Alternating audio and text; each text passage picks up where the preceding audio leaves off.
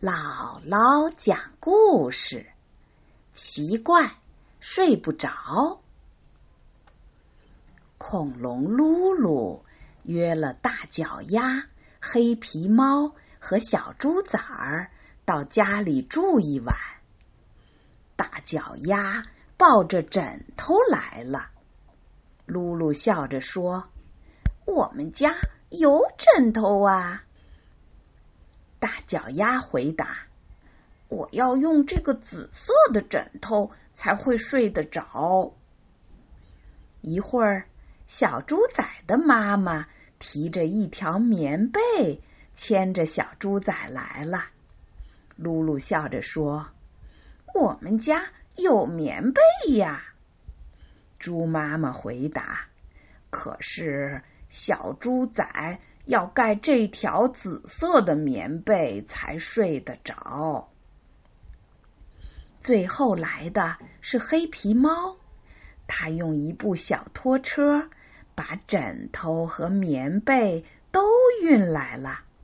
噜噜笑着说：“你好像在搬家呀。”黑皮猫说：“没办法，这是我的习惯嘛。”我还要吸奶嘴才能睡得着呢。到了晚上十点钟，他们终于玩累了。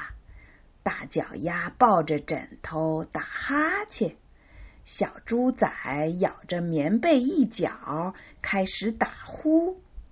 黑皮猫说了一声晚安，就吸着奶嘴儿闭上眼睛了。朋友们都睡了，露露却翻过来翻过去，睡不着。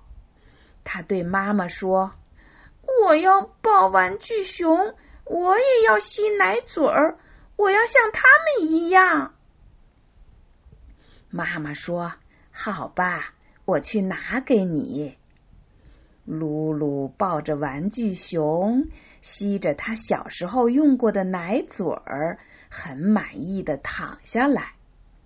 不久，露露又翻过来翻过去，他的朋友们一个一个都在打呼噜，露露呢，还是睁大着眼睛。